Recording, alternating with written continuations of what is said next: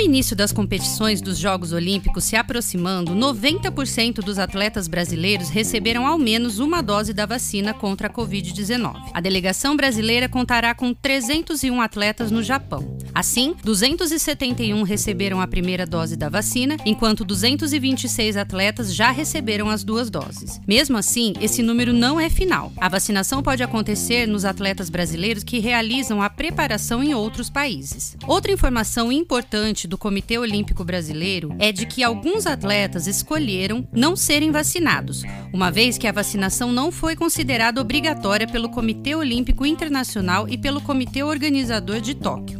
As identidades dos atletas que não quiseram ser vacinados serão preservadas. O protocolo adotado pelo Comitê Olímpico Brasileiro inclui testagem diária nos atletas. Enquanto o torcedor mundial aguarda a realização dos Jogos de Tóquio, a cidade de Istambul, na Turquia, lançou sua candidatura para sediar a edição dos Jogos Olímpicos de 2036. Caso seja escolhida, Istambul será a primeira cidade de maioria muçulmana a receber o evento. O Comitê Olímpico Internacional definiu as sedes de 2036 2024 em Paris e 2028 em Los Angeles. A Austrália deverá receber a competição em 2032.